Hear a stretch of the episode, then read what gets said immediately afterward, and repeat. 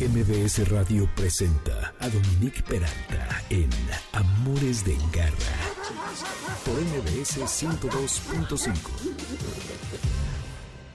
Quienes andamos en el tema de las redes sociales, vemos noticieros, leemos lo que está sucediendo en el mundo, estamos todo el tiempo expuestos a horrores de lo que ocurre en cuanto a los animales y la violencia que perpetramos. Personas que están carentes de, muchas cosas y que se desquitan con los animales.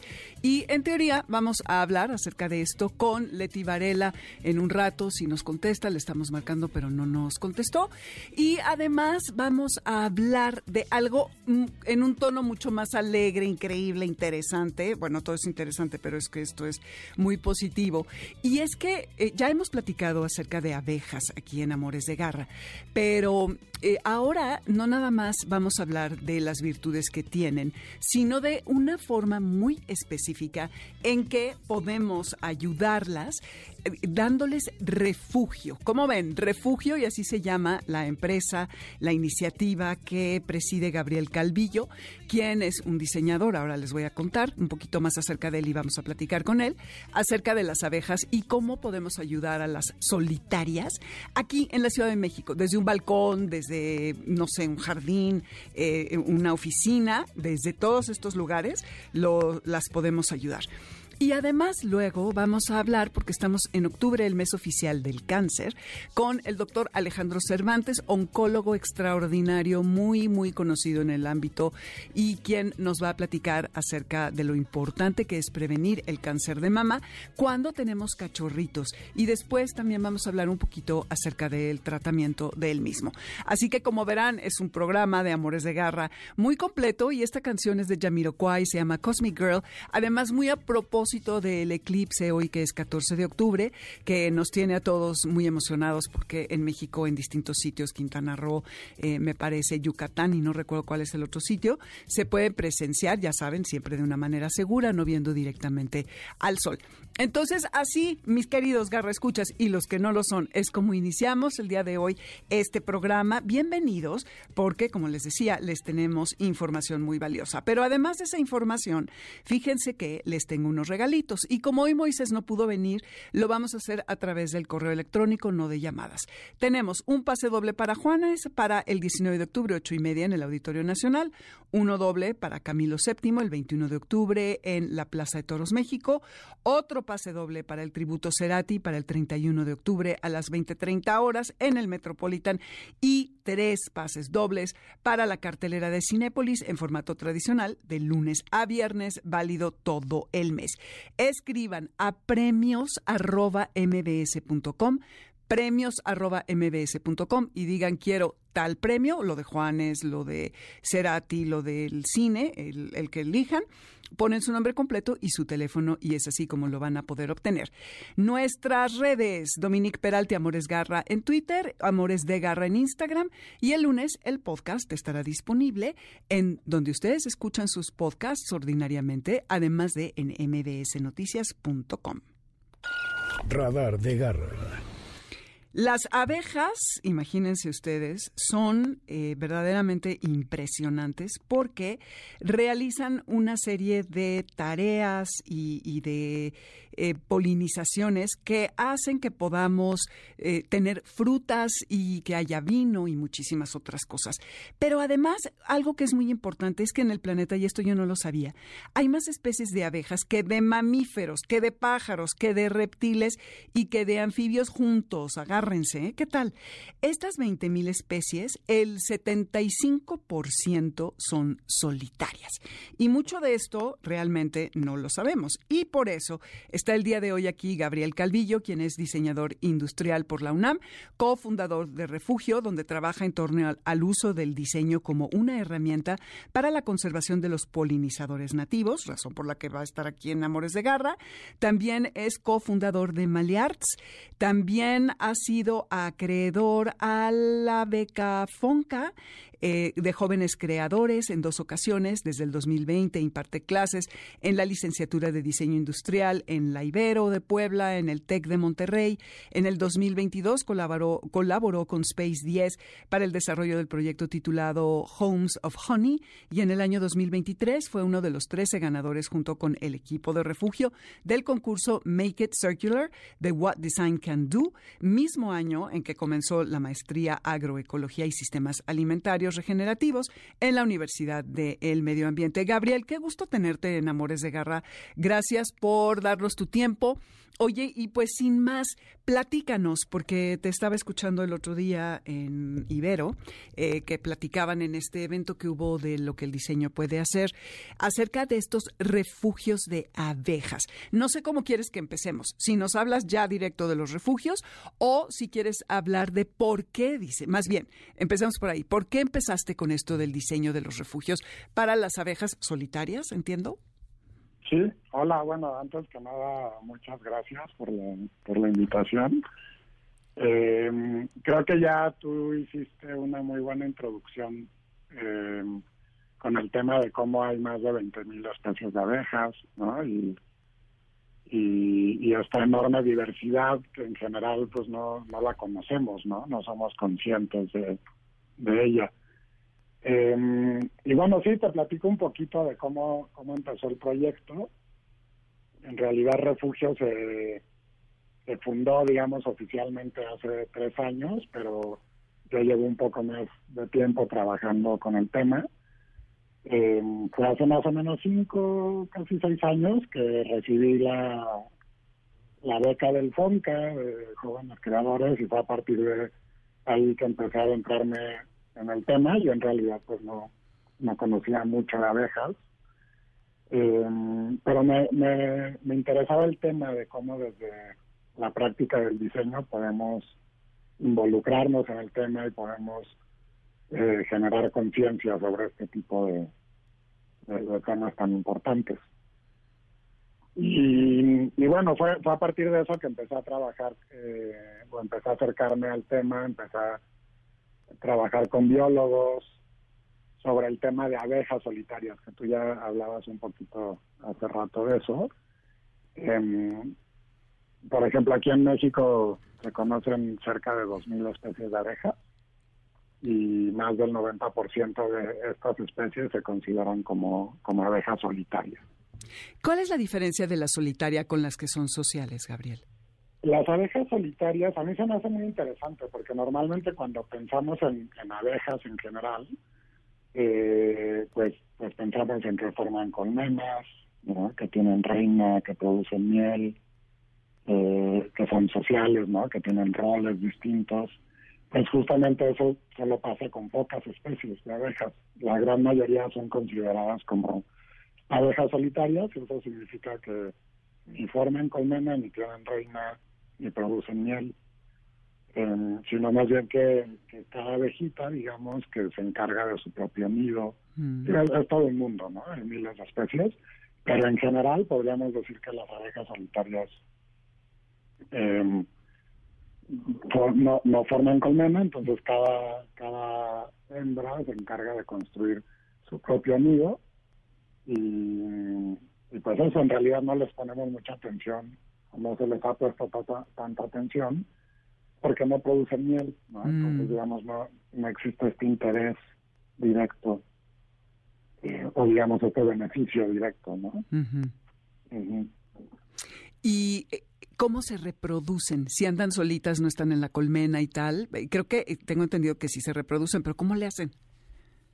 Sí, pues digamos que a diferencia de Em, de las abejas sociales, donde, donde la reina es la, la que es fértil y la que es la única que puede producir larvas.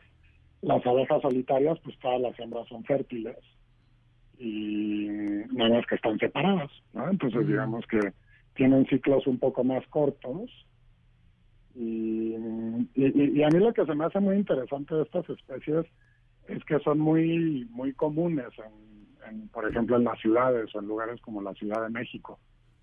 Pero, pero como no las conocemos, pues en realidad no sabemos identificarlas.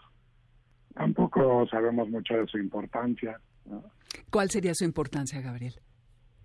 Em, Bueno, ahí me, me, iría un poquito más atrás, como de nuevo a partir de lo que decías hace rato, de cómo em, pues se conocen más de 20.000 especies de abejas, ¿no?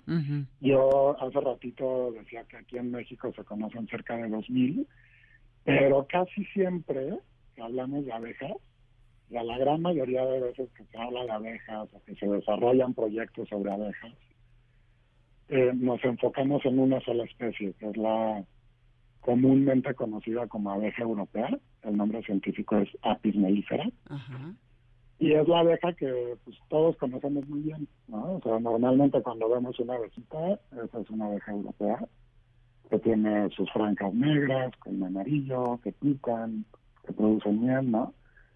Em, pero resulta que aquí en México, pues esa es una especie exótica, ¿no? Sobre todo si lo vemos desde, desde la perspectiva de la biología, pues es una especie exótica, eh, cuando en realidad hay miles de especies nativas.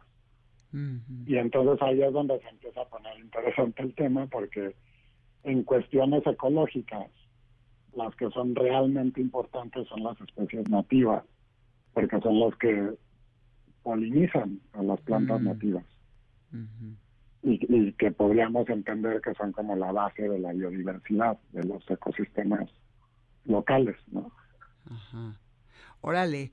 Y por lo mismo, entonces, tenemos que proveerles de, como retomo el nombre de tu empresa, un refugio. Me encantó tu proyecto, está preciosa tu página.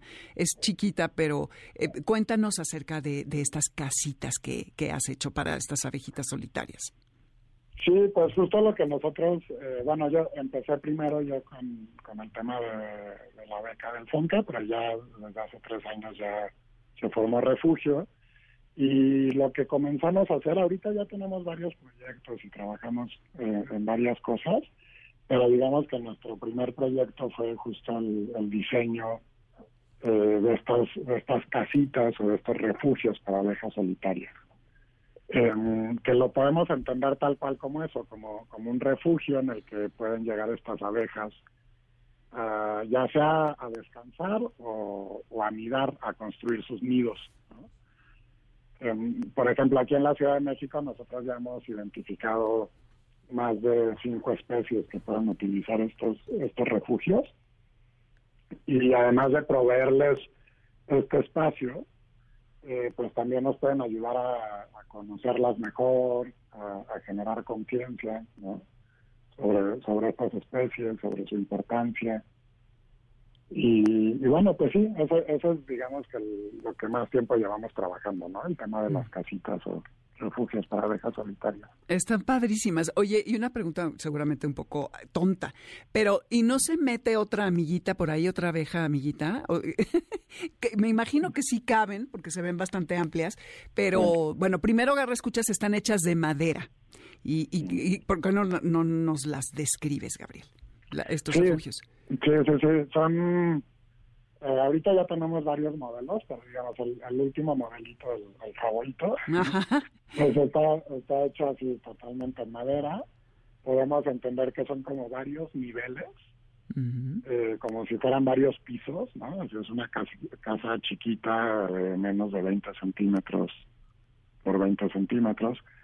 Eh, y sí, tiene varios, varios pisos y en cada uno de estos pisos hay varios túneles que podríamos entender como los cuartitos. ¿no?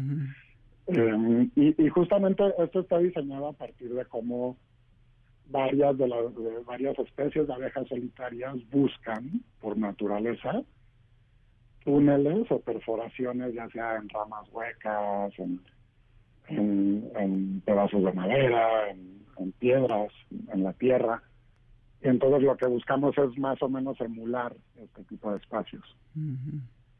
y, y, bueno, sí son, son varios pisos, varios cuartitos donde pueden llegar ya sea a construir su nido o a descansar, como decía hace ratito. Y, y nosotros también tenemos la opción de, ya que se construyeron los nidos, poder abrir la casita y ver qué pasa adentro. Ver, wow. ver, ver, los nidos, ver si llegó alguna abejita, si no llegó, qué tipo de construcción hizo, identificar la especie. y respondiendo a la, a, la pregunta que decías, que me hacías hace ratito, eh, si hemos llegado a identificar varias especies en, en, en, la misma casita al mismo al mismo tiempo. Ah, o sea, estos pueden llegar a convivir. Lo que sí no pasa es que se llega a formar una colmena, que es lo que casi siempre nos preguntan, ¿no? O sea, em, ¿qué pasa si yo lo pongo y llega la colmena y luego me van a picar? Y pues eso no pasa porque no son las especies que pueden utilizar este espacio, ¿no? O sea, las, las abejas solitarias no forman colmenas, eh, muchas de ellas no, no, no pican y ni siquiera tienen aguijón, ¿no? Y como no tienen colmena, tampoco son agresivas. No tienen este tema de proteger a la reina, ¿no? Eh, entonces sí, es, es, un tema muy interesante porque va para, pues para hablar un montón ¿no? de, todo esto. Sí, totalmente. Oye, y decías que, que la, la ordinaria, la que generalmente identificamos, es la que es amarillita con rayitas negras y o al revés, negra con sí es amarilla con rayas negras, ¿no? ¿Y cómo identificamos? Al decías que había más o menos cinco especies que, que habías identificado en la Ciudad de México y cómo podemos distinguirlas, cómo son las otras. Ah, bueno, sí, no, yo, decía que habíamos identificado cinco en, nuestro refugio. En, la Ciudad de México hay mucho más especies. Ah, yo, tuve la posibilidad de conocer a, a una chica que estaba haciendo sus estudios con, con un biólogo que se, que se volvió como nuestro asesor en el proyecto. Eh, y, y ellos encontraron en en el Jardín Botánico de la UNAM encontraron más de 180 especies. ¡Ay, wow! Eh, Nada como para que te hagas una idea, ¿no? Y fue un estudio chiquito, un estudio de un estudiante. Em, entonces, sí, eh, hay, hay muchísimas especies en la Ciudad de México y en realidad eh, lo interesante es que ya que empezamos a observar sobre todo las flores, nos podemos dar cuenta que hay unas muy chiquitas, por ejemplo, hay unas que tienen, eh, o sea, que, tienen como unos colores metálicos. hay, unas que muchas veces confundimos con moscas, ¿no? Eh, hay otras que pensamos que son abejorros, que los abejorros también son abejas, pero digamos hay unos que parecen abejorros, pero que en realidad son abejas solitarias. entonces sí, es, es todo un mundo. Justo todo ese ratito decías que se conocen más especies de abejas que sí, mamíferos y aves, sí, sí. Y a mí justo me gusta hacer esta comparación con las aves, porque pensamos en aves y podemos pensar en águilas, eh, patos, avestruces, cosas muy distintas, ¿no? Y chiquitas, grandes, que vuelan, que corren. Y, y pues imagínate que el mundo de las abejas es no, bueno. El, doble de diverso. Por lo que dices, sí, sí, sí, sí.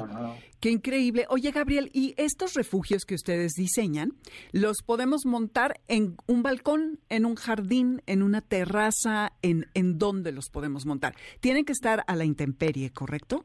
Sí, sí, la, idea es que justamente nosotros, bueno, a mí, a mí personalmente como me gusta ver el tema de los refugios, es que se vuelven un pretexto para hacer jardines de polinizadores. Mm, Entonces, justo como tú dices, ¿no? Cualquier balconcito en la azotea, un jardincito, el, el, patio de la oficina, en camellones, ¿no? En realidad ah. nosotros creemos que, pues, prácticamente donde le pegue el sol se puede hacer un, un jardín de polinizadores, donde justamente el refugio se vuelve como este, este pretexto. Eh, porque nosotros podemos poner un refugio y está muy bien y puede que lleguen las abejitas, pero si en realidad no nos involucramos también con el tema de las flores nativas en específico, pues es, difícil que en realidad ayudemos a las abejas. el, el tema más importante es el tema de las flores nativas, eso es lo que yo intentaría resaltar mucho. Exactamente. Sí, y en, línea hay muchísimas em, eh, lugares en donde podemos encontrar cuáles son estas flores nativas. Les voy a buscar por allí una eh, de flores, eh, una lista Garra Escuchas para subirla en las redes. Eh, también lo platicamos con Cristina cuando vino para hablar de los colibris. Bueno, eh, pues Gabriel, muchísimas gracias. ¿Nos puedes dar tus redes por si alguien quisiera conectarse con ustedes, adquirir uno de estos refugios eh, para las abejas solitarias y que a lo mejor hagan una pequeña comunidad, comunidad sin que se mezclen, especialmente? ¿En dónde te podemos encontrar? Claro que sí, estamos, sobre todo estamos muy activos en Instagram y, ahí nos pueden encontrar como refugio punto bis como de abejas, o sea, refugio punto b e e s. Buenísimo, padrísimo. Y justo, y justo, perdón por sí. pero justo ahí nosotros eh, hicimos un manual para la creación de jardines de polinizadores nativos del Valle de México y eso lo pueden descargar gratuitamente desde nuestra página de Instagram. Ay, buenísimo. Sí, ese, ese bueno, mándamelo y ya este lo, lo subo también, ¿sale? Va, perfecto. Muchísimas gracias, Gabriel. Muchísimas gracias a ti. Cuídate. Ley de Garra. Les decía entonces al inicio, ahora pasamos a un tema un poco más oscuro. Bueno, estamos de eclipse, entonces pues ya ven, la oscuridad siempre revela muchas cosas, mis queridos garra escuchas, acerca del el maltrato animal, cómo cada vez es más frecuente. A mí me asombra, me impresiona, y no es solo en México, ¿eh? en todos lados del mundo hay una, un abuso de los animales que es inadmisible. Y para platicar acerca de esto está con nosotros ahora Leti Varela, quien tiene una larga trayectoria en distintas instituciones, fue vocal de la Comisión de Vigilancia y Tesorería en dos ocasiones, eh, secretaria, estuvo en la Secretaría de Finanzas del Partido de la Revolución Democrática en el Distrito Federal, eh, consejera estatal del Partido de la Revolución Democrática, desempeñó el cargo de directora general de prevención al delito en la Secretaría de Seguridad Pública de Gobierno del Distrito Federal, estuvo también en la Dirección General de Coordinación de Programas Federales de la Secretaría de Desarrollo Social, tiene maestría y doctorado doctorado en Administración Pública del INAP, es, fue presidenta o es, no sé si todavía, de Reinventando Benito Juárez, presidenta de Hogar activista en la defensa del derecho de los animales de compañía, consejera contra la trata de personas y diputada local por el Distrito 28 de la Ciudad de México, además de, lo más reciente, em, directora de la, de la Brigada de Vigilancia Animal que pertenece a la Secretaría de Seguridad Ciudadana del 2021 hasta recientemente que dejó su cargo. Leti, qué gusto que estés otra vez con nosotros. Hace mucho que no venías a Amores de Garra. Gracias por tu tiempo y qué importante que, que vengas a platicarnos acerca, porque mira, si hay alguien que sabe de maltrato animal y de lo que se puede hacer, eres tú. Así que bienvenida. Ay, Dominic, pues muchas gracias, gracias por invitarme a todos tus garra escuchas. Pues un saludo enorme, gracias porque pues eres de las pocas que das voz fuerte y le das voz a los que no tienen, que son los animalitos. Muchas gracias. No, hombre, y es que mira, seguirte en, en redes es realmente escalofriante, porque tú lo vives de ahora sí que todos los días en carne propia y no solo eso, sino que realmente no eres una activista de closet, sino que eres una activista verdadera. Estuviste en la brigada, hiciste un papel brillante, eh, eres yo creo que ahora el referente de la defensa de los animales en muchos ámbitos. Y eh, el caso de este perrito que despertó mucha simpatía, eh, que fue este perrito Benito que también se le conoce como Scooby, de este señor Sergio N que lo arrojó a un caso que hervía con manteca y que fue sentenciado a cinco años, seis meses y quince días eh, a prisión por el delito de maltrato animal, que además me parece que esto estaba eh, vinculado con que quería, estaba amenazando al carnicero dueño de ese establecimiento donde estaba ese perrito. Entonces, como, como preámbulo, ¿no?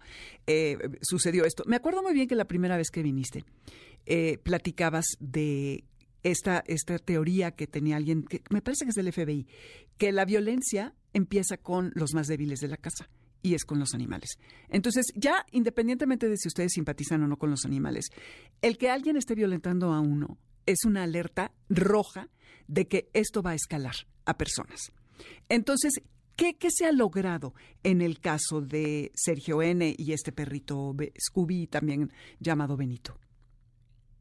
Bueno, mira, eh, tienes mucha razón. La verdad fue el FBI que tipificó el delito, el de, eh, tipificó el maltrato animal como un delito grave, porque como tú bien dices, eh, vieron la relación que tienen. Por ejemplo, nueve de cada diez violadores empezaron con animales, nueve de cada diez eh, asesinos eh, seriales empezaron con animales. Entonces, para nosotros, pues sí es un modelo preventivo porque el que violenta a un animal no tarda en violentar a alguien en la sociedad, es la antesala de la violencia social.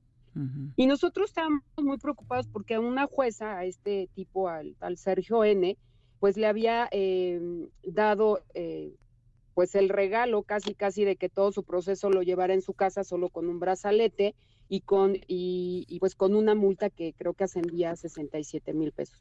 Hubo presión, hubo presión gracias a las benditas redes sociales y bueno, ahora ya un juez eh, con sede en Ecatepec ya le impuso la medida cautelar de prevención preventiva justificada y hasta el próximo 14 de octubre resolverá su situación jurídica. La verdad para mí creo que es un gran avance en el Estado de México porque era donde más nos encontrábamos, Domi, eh, maltrato animal. Yo sé que con la nueva gobernadora, con la maestra Delfina, que es una pues una mujer sensible en este tema, pues va a generar muchísimos cambios, lo cual estoy pues muy contenta. Entonces, pues sí, yo, mira, la verdad es que este trabajo en Brigada de Vigilancia Animal me cambió la vida, Domi. La verdad es que me fortalecí, pero me dio como más fuerza para seguir hablando por ellos, no solo en la Ciudad de México, sino en todo el país. Sí, es que realmente a lo que te has enfrentado es espeluznante, Leti. Y me da mucho gusto saber que ya no va a pasarlo con este brazalete en su casa, sino que realmente se va a llevar a cabo una sentencia más seria para que realmente se sigan sentando precedentes. ¿Te acuerdas del caso de Atos y Tango en Querétaro? Que ese fue impresionante. Sí, claro, claro que fue. Sí, fue. Y como estos hay, como estos hay muchos y hay diarios, hay gente Mira, hay gente que lo hace a veces eh, por falta de información, ¿no? El que tener a tu perrito en la azotea, vas y les explicas. Y yo creo que la mitad de las veces la gente entiende, otra es con una patología que los dejan sin comer, como si no sintieran. Y yo creo que esos dueños ya tienen una patología que sí hay que estar observando, ¿no? Y, y, la verdad a mí me da mucho gusto, la brigada se quedó en manos eh, extraordinarias, que es con Rebeca Sokol, que ha hecho tiene la misma línea que yo, tiene el mismo apoyo de todas las autoridades. Y pues yo también me meto un poquito en, en esos, en estos casos de la Ciudad de México y por supuesto que le pido ayuda. Y no dejamos de atender un solo caso, Domi. No, mira, ni siquiera nos da, nos da para, para atender todos, pero hacemos el gran esfuerzo de que ningún peludín se quede todavía en manos de un maltratador. Es lo que te iba a preguntar, ¿cómo se dan abasto? ¿Cómo le hacen? ¿Cuántas personas integran la brigada? Porque son tantos los casos, yo veo todo el tiempo los reportes. ¿Cómo le hacen? Es que, mira, se divide, pero hay veces, mira, lo digo con mucha tristeza, hay muy, pocos alcaldes que, que, atienden este caso en materia de, de, protección animal. Ellos están obligados, ellos están obligados a tener un refugio y los perritos en situación de calle son obligación de la alcaldía. Y yo me he topado muchas veces con pared porque nadie responde como debería de responder. Luego Paot, Paot que ha hecho un, un este... Gran labor. Pues la verdad, sí ha, hecho acciones maravillosas y vamos de la mano siempre con hoy la candidata a la jefatura de gobierno, eh, Mariana Boy. Hemos hecho muy, muy buena sinergia. Y luego también está Fidampú, que, pertenece a la, a la fiscalía. Ahí a lo mejor nos falta un poquito, pero gracias a la fiscal hemos tenido pues mucho, pues mucho, este, pues mucho apoyo. Entonces yo creo que vamos con pasos agigantados aquí en la ciudad. Y aunque a mí no me toque el caso, o no le toque la brigada, o no le toque a Rebeca, te lo juro que siempre estamos ahí. A mí me gustaría que las y los ciudadanos nos ayudaran más a presionar a todas las demás autoridades para que nos ayuden.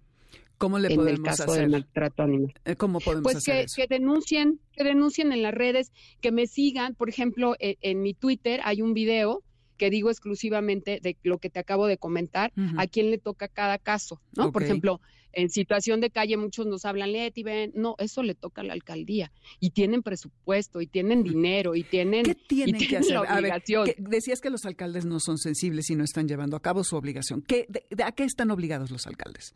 Ellos están obligados, mira, ellos están obligados a atender a toda la población en su, en su, en su alcaldía. Y es todo que me refiero a todos los seres vivientes, que son los animales también. Los animales humanos y los no humanos. Los que están en, eh, que están bien los perritos que tú los ves en la calle, pero corren un gran peligro, un gran riesgo, son obligación de ellos, de la alcaldía. Tienen que tener un refugio, un refugio digno y tienen que llevárselos ahí. También tienen que estar haciendo eh, periódicamente eh, jornadas de esterilización, porque es un barril sin fondo. Así es. es, es un si, si ellos no empiezan por su propia alcaldía y esterilizar, esterilizar hasta que la población callejera baje, pues va a ser imposible. No lo hacen. Muchos de ellos y de ellas no lo hacen. Y la verdad, luego se enojan conmigo, pero pues mejor que, pues que se enojen con ellos mismos y que hagan lo que les corresponde eso es lo que tienen que hacer los alcaldes. El tema de cuando ya hay un, eh, ya mataron a un animal o eh, hay un animal dentro de una casa y no nos dejan eh, tener acceso, pues tenemos que recurrir a Fidanpu, que es la fiscalía, para que pida una orden de cateo y nosotros entrar. El hacinamiento, cuando hay muchos perritos que están en, en las azoteas o que hay muchos perritos, le corresponden a PAUD. Y la brigada solamente está obligada a eh, atender a los casos de perritos maltratados, golpeados, atropellados, que no puedan caminar. O sea, nosotros somos como un hospital.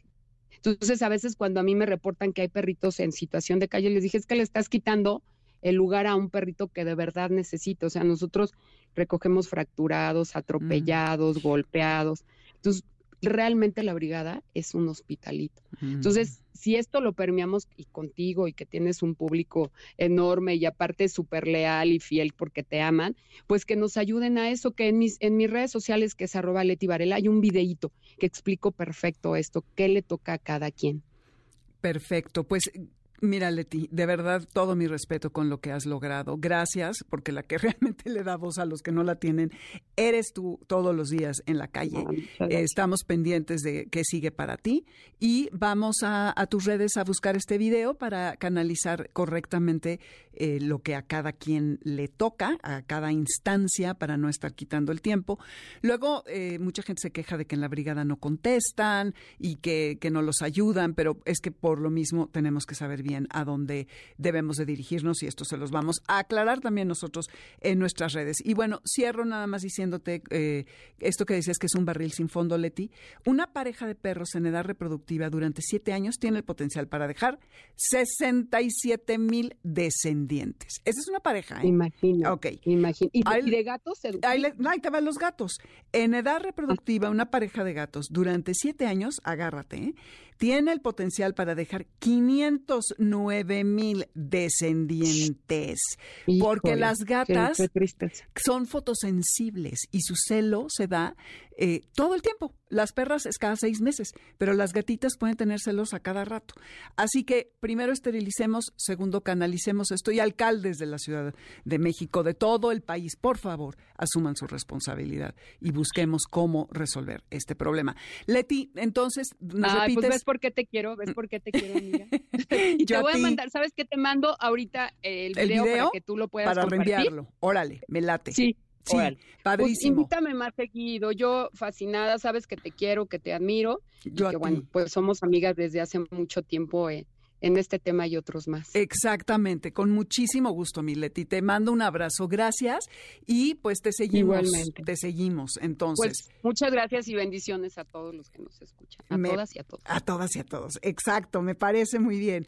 Muy bien, mis garra escuchas, estamos en el 102.5 FM, nos tenemos que ir a un corte súper rápido, vayan por una pelota, por un juguetito para entretener al gato, al perro, al hambre, o yo no sé en qué estén ustedes eh, sigan pendientes de lo que está pasando con el eclipse y nos vamos eh, con esto que ahorita estamos acá metiendo, que se llama Creed Francescoli, que es Moon, otra vez a propósito del eclipse. Esto es Amores de Garra. Yo soy Dominique Peralta, Víctor Luna en los controles y la producción. Y le mandamos un abrazo a Karen Pérez, que hoy tiene un pasaje muy difícil con su perrita. Karen Pérez, te queremos muchísimo, lo sabes, y te extrañamos además. Volvemos, Garra Escuchas, no se vayan. Amores de Garra, para los que amamos a los perros y a los gatos. En un momento regresamos, aquí en MBS 102.5.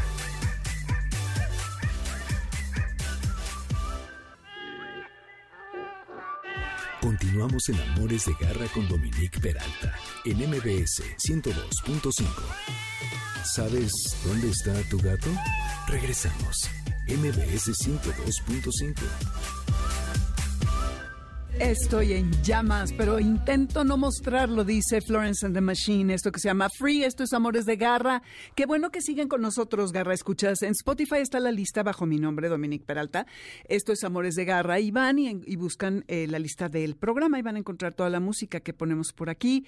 Les cuento que nuestras redes son Dominique Peralt y Amores Garra en Twitter y, y Amores de Garra en Instagram y Facebook.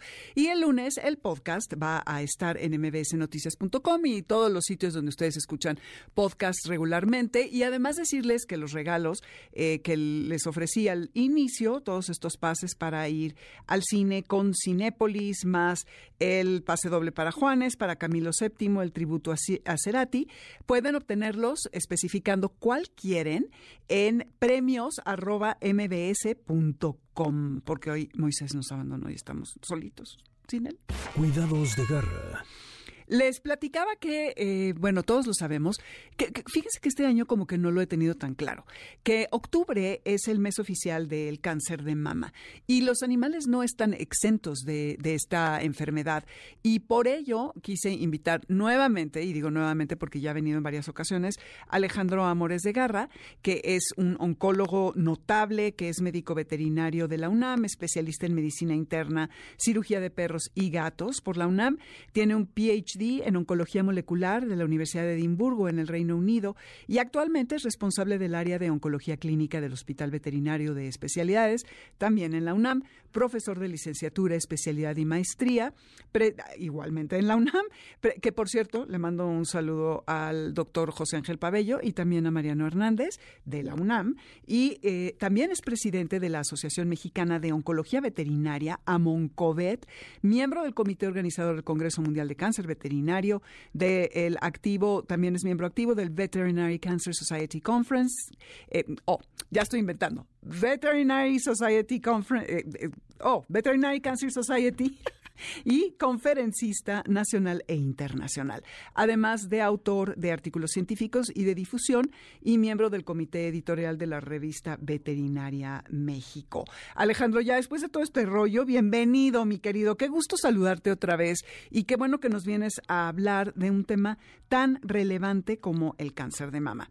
Siempre me gusta que empieces con estas estadísticas de la diferencia que hace esterilizar a tu cachorro y a qué edad para prevenir el cáncer. Cuéntanos. Hola Dominique, qué gusto saludarte igualmente y qué gusto saludar a, todo el auditorio que amablemente invierte en su tiempo en, escucharnos. Eh, y quiero empezar diciendo que yo quiero uno de esos, de esos boletos para hacer a ti. ¿eh? ah, pues ya te lo vamos a regalar a ti, fíjate. Perfecto. ok. Este, bueno, pues primero que nada, solo quiero aclarar una cosa del currículum que muy amablemente leíste para presentarme.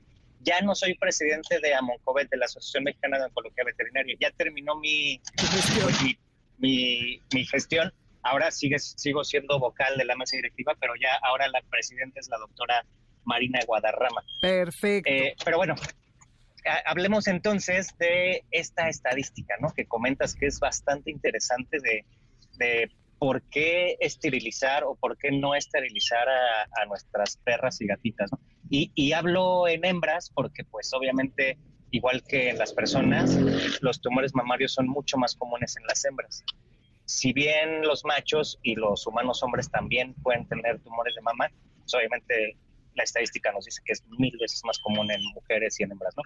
Entonces, eh, esta estadística nos dice que, fíjense muy bien, si yo esterilizo a una perrita antes del primer celo, que generalmente este primer celo se da a los seis meses de edad, entonces si la esterilizo antes de los seis meses de edad, el riesgo de contraer tumores mamarios, fíjense muy bien, es de menos del 0.5%. Ahora, me voy al otro extremo.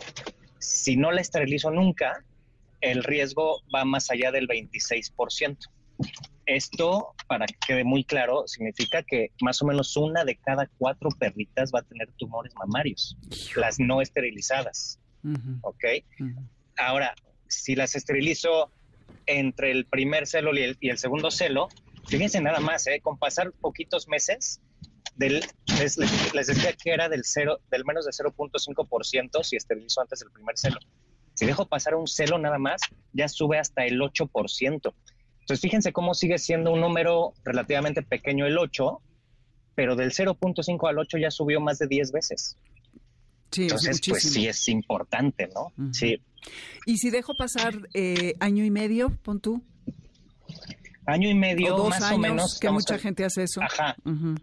Estamos calculando que más o menos ya pasaron entre dos, tres o hasta cuatro celos. Entonces, fíjense que el número que les dije, que era el más extremo, que es más del 26%, ya se cuenta a partir de, aunque la esterilices después de los tres primeros celos, ya se considera que tienen una probabilidad del 25-26%. Entonces, lo ideal sí es esterilizarlas desde más pequeñas. Solo quiero eh, aclarar una cosa bien importante. Esta solo es estadística para tumores mamarios, solo para tumores mamarios, porque existen otras estadísticas de otros tipos de cáncer, entre ellos uno que se llama osteosarcoma y otro que se llama linfoma, que puede ser un poco al revés. ¿eh? En perros que se esterilizan a edades muy tempranas, puede aumentar su probabilidad de esos otros tipos de cáncer. Pero aún así, sí, sí, sí, aún así yo sigo eh, eh, tratando de, convencer que si esterilicemos a edades más tempranas. ¿Por qué? Porque si ponemos en la balanza, el, digamos, la incidencia, el, riesgo de tumores de mama contra los otros que mencioné como osteosarcoma y linfoma, los tumores de mama le siguen ganando en, en cuanto a a la cantidad de perros con estos tipos de cáncer, el de mama en países como México y Latinoamérica es muchísimo más común que los otros. ¿Por qué? por eso yo sigo, porque precisamente en países como los nuestros, que vamos a decir que está en vías de desarrollo, tanto económico, social, cultural y como lo quieras poner, eh, también la cultura para esterilizar a nuestros perros y gatos es baja comparado con Estados Unidos, con Francia, con Reino Unido, por ejemplo. Entonces, en esos países que están más desarrollados en muchos aspectos, casi todos los perros y gatos están esterilizados desde bien chiquitos. Entonces ahí no ven tumores de mama. Entonces, por eso en nuestros países que si bien la cultura de esterilización está aumentando, pero todavía está en pañales, por eso tenemos una cantidad impresionante. Y nada más como para, para, para explicarles en números, justo yo hice un conteo junto con mis alumnos de servicio social eh, de los cinco años desde el 2017 al, 2022 de pacientes que recibimos en la UNAM, en el Hospital de Especialidades de la UNAM, pacientes de oncología nada más, tuvimos 1.373 pacientes más o menos, de los cuales más de 200 eran de tumores de mama. Mm. O sea, es el tumor más común de todos los que, los que nos llegaron a la UNAM, pero finalmente la UNAM se debe entender como es un centro de referencia. Entonces es, es como un, un reflejo de lo que podría estar pasando en todo el país. Entonces es definitivamente el tumor más común de todos. De todos. ¿Dijiste entre qué año y qué año? Del 2017 al 2022 y fíjense cómo estuvimos en pandemia y el hospital cerró por bastantes meses ah, y aún así tuvimos 1.300 y tantos pacientes, de los cuales pues la mayoría fueron de mama. Está espeluznante eso. Por lo mismo, importantísimo eh, la prevención. Pero, ok, yo no tengo una cachorra, ya tengo una perra adulta que adopté, eh, que ya creció conmigo, yo no tenía esta información. ¿Qué tengo que hacer para asegurarme que no va, para detectarle tempranamente si es que va a padecer de un tumor de mama? ¿Qué debo de hacer, Alejandro, para poder estarla revisando y prevenir? Bueno, sí, prevenir o detectarlo a tiempo. Uy, Dominique, no sabes cómo te agradezco esta pregunta porque es importantísima, porque eh, gracias a tu pregunta y a la respuesta que voy a decir, espero que concienticemos a muchísima gente. Eh, perros y gatos, sean machos o hembras, lo ideal, por más que los veamos súper sanos por fuera, lo ideal es que minimísimo acudan una vez al año al veterinario como para una revisión general, un chequeo general, o sea, mínimo un examen físico general, ¿no? Y ahí que el veterinario eh, lo ausculte, lo toque, lo palpe, pero si es posible, también pruebas de sangre, de orina, ultrasonido, o sea, más o menos lo mismo que en humanos deberíamos eh, procurar, ¿no? Al menos una vez al año. Y si es posible, en adultitos ya mayores, eh, y en perros estoy hablando de adultos ya de más de 6, 7 años, y en gatos a lo mejor de más de 8, 9 años, pues lo ideal es cada seis meses. Pero bueno, esta fue una respuesta de llevarlos al veterinario. Ahora, como propietario, ¿qué puedo hacer en casa? Sí. En casa, fíjate, fíjate la respuesta tan, tan sencilla, es acariciarlos por todos lados. Eh, o sea, eh, si quieres los domingos en la tarde, o si quieres todos los días, o sea, da igual. El chiste es que lo acaricies y cuando encuentres un, nódulo eh, que no había antes. ¿Nódulo te refieres? Un nódulo me refiero, exacto, con nódulo me refiero a algo que palpes como una bolita, que puede ser del tamaño, fíjate lo que voy a decir, ¿eh? del tamaño de una cabeza de alfiler mm, o del tamaño de una toronja, o sea, ah, una bolita, bolita, bola o bolota, o sea, lo que palpes, no, no, no, no digo que te asustes, ni tampoco te preocupes muchísimo, pero sí ocúpate. Y en ese momento haz cita con tu veterinario de cabecera para que ya en el consultorio el veterinario cheque esta bolita de alfiler o este limón o esta toronja, o sea, haciendo alusión a los tamaños de los nódulos que puede encontrar, y de ahí que nos oriente. Y entonces, ahora, algo importante de establecer es que hay muchos veterinarios increíblemente eh, fregones eh, y como en todas profesiones, hay unos que no tanto. Y con esto necesito ser bien puntual en lo que voy a decir. Tú como propietario, o incluso tú como persona, si tú te palpas algo, que pues dicho sea de paso, hoy es octubre rosa, o, en este, este mes es octubre rosa, que es el mes de conmemoración eh, de la lucha contra el cáncer, tanto en humanos como en animales, y sabemos ¿no? que las mujeres se deben autoexplorar, obviamente con guía de sus ginecólogos. Eh, a lo que voy es que perritas y gatitas con nodulitos, si los llevan al veterinario, hay muchos veterinarios que te van a decir, está tan chiquito como una cabeza de alfiler que mejor no le hacemos nada, solo lo vamos a mantener en observación. Entonces quiero eh, eh, vertir la información adecuada de que eso no es correcto cuando vean algo raro, una bolita rara, lo ideal no es mantener en observación. O sea, si mantienes en observación una o dos semanas, sí, se va a desarrollar.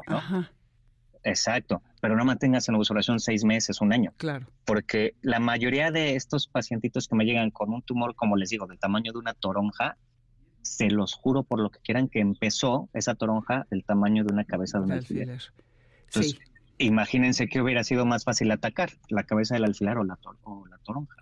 Claro, ahora sí que es, evidente que es la cabeza de alfiler. El tamaño sí importa y Alex, se nos terminó el tiempo, Alejandro Cervantes, ¿a dónde te pueden localizar si alguien quisiera conectar contigo? Sí, claro que sí. Eh, mis redes sociales estoy tanto en Instagram como en Facebook eh, como arroba y todo junto en minúsculas Veterinary Oncology, así como oncología veterinaria en inglés, Veterinary Oncology y eh, el WhatsApp en donde recibimos mensajes para consultas es el 55. Em, a ver, espérame, déjame, me acuerdo. Aquí está. Es el 55 54 89 06 51. Buenísimo. Pues muchísimas gracias, mi querido Alejandro. Es muy valiosa esta información. Y ya nos tenemos que ir corriendo, perdón este corte eh, abrupto. Eh, nos vamos a despedir. En Spotify está la lista con la música. En nombre de la manada de Amores de Garra, los saludamos Alberto Aldama, Felipe Rico, Karen Pérez, a quien abrazamos nuevamente por el tránsito que está teniendo con su perrita. Moisés Salcedo, Adriana Pineda y Víctor Luna, que hoy la hizo el productor y que además está comandando los controles. El martes nos escuchamos con Jessy tipo ocho y media de la mañana. El viernes a las 10 de la noche hay una repetición de este mismo programa. Y el próximo sábado de 2 a 3 de la tarde, yo soy Dominique Peralta. Esto fue Amores de Garra. Y quédense que viene Líneas Sonoras con Carlos Carranza. Adiós. MBS Radio presentó Amores de Garra con Dominique Peralta. Te esperamos el siguiente sábado a las 2 de la tarde por MBS 102.5.